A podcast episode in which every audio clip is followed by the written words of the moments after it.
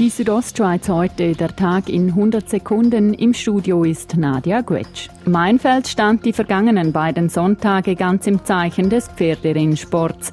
Nach einem verhaltenen Zuschaueraufmarsch zum Auftakt der Pferderennen Mainfeld zieht OK-Präsident Ruadi Niederer heute nach dem zweiten Rennsonntag eine positive Bilanz. Wenn es halt nicht so schön ist, kommen ein bisschen weniger.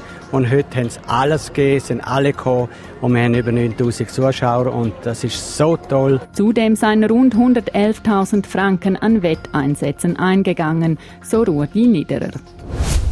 In Basel sind ein Bus und ein Tram der Basler Verkehrsbetriebe zusammengestoßen. 17 Personen mussten ins Spital, darunter der Tramführer. Zur Kollision kam es in der Basler Innenstadt in der Nähe des SBB Bahnhofs. Dabei sei auch ein Auto involviert gewesen, heißt es weiter. Auf einem schneebedeckten Weg auf den Sentis ist ein Wanderer tödlich verunglückt. Der 42-Jährige stürzte rund 100 Meter einen steilen Abhang hinunter und verstarb noch auf der Unfallstelle, wie die Polizei Appenzell Innerrhoden mitteilt. Die genauen Unglücksumstände würden abgeklärt.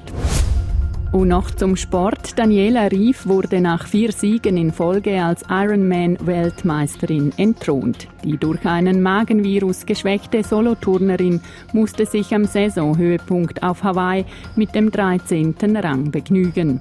Für das Schweizer Topresultat sorgte überraschend Philipp Courtney, der als Achter bei den Männern und als einziger Schweizer die Top 10 erreichte. Die Südostschweiz heute, der Tag in 100 Sekunden, auch als Podcast erhält erhältlich.